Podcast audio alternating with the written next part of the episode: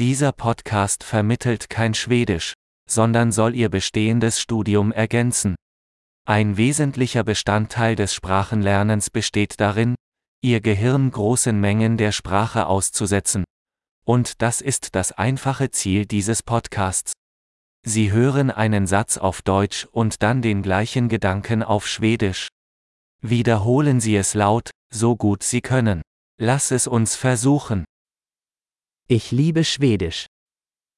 Jag älskar svenska. Großartig! Wie Sie vielleicht schon erkennen können, nutzen wir für die Audioerzeugung moderne Sprachsynthese-Technologie. Dadurch ist es möglich, schnell neue Episoden zu veröffentlichen und mehr Themen zu erkunden, von praktisch über philosophisch bis hin zu Flirt. Wenn Sie andere Sprachen als Schwedisch lernen, finden Sie unsere anderen Podcasts. Der Name ist genau wie schwedischer Lernbeschleuniger, aber mit dem anderen Sprachnamen. Viel Spaß beim Sprachenlernen!